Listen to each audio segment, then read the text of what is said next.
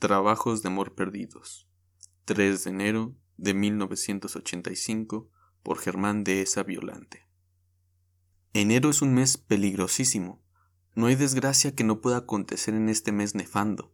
Desde morir de neumonía por no ponernos el chaleco para ir a Ciudad Satélite, hasta caer en el más absoluto desprestigio social al ser descubiertos empeñando el extractor de jugos.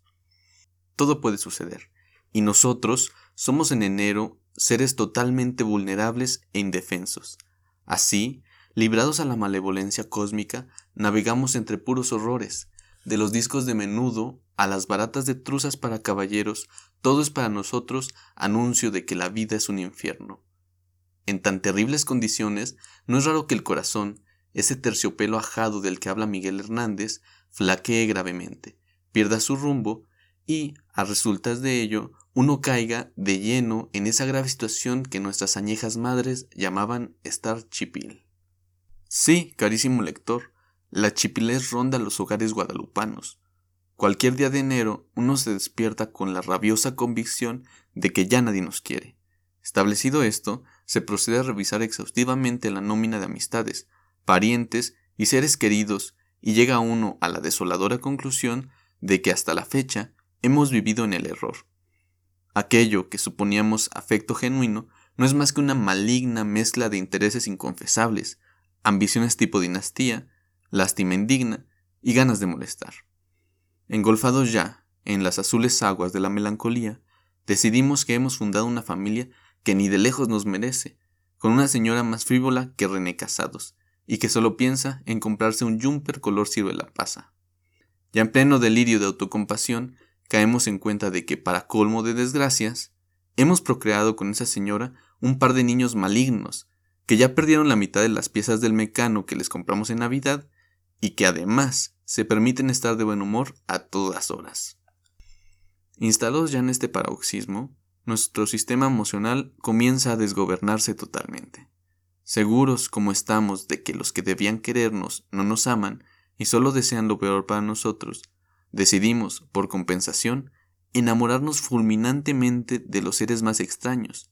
Sin tener estadísticas a mano, estoy completamente seguro de que es en enero cuando se gestan todas esas tragedias sentimentales que tiempo después harán la delicia de los columnistas de sociales, los psicoanalistas, las tías y demás fauna nociva.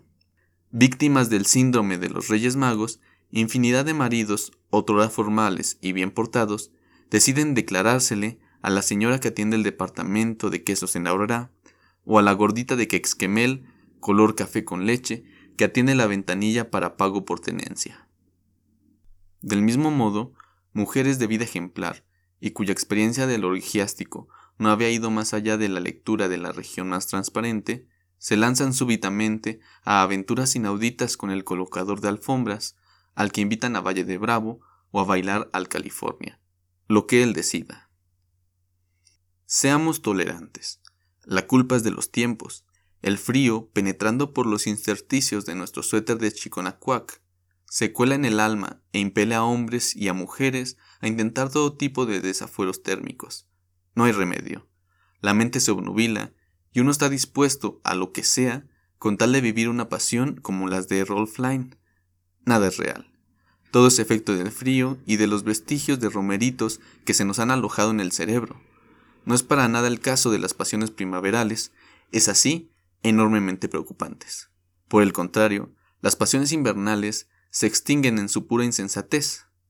Un ejemplo extremo de esto me lo acaba de proporcionar una querida amiga que ayer mismo me habló para confiarme, con el máximo sigilo, que se está enamorando perdidamente de su marido. Imagínense.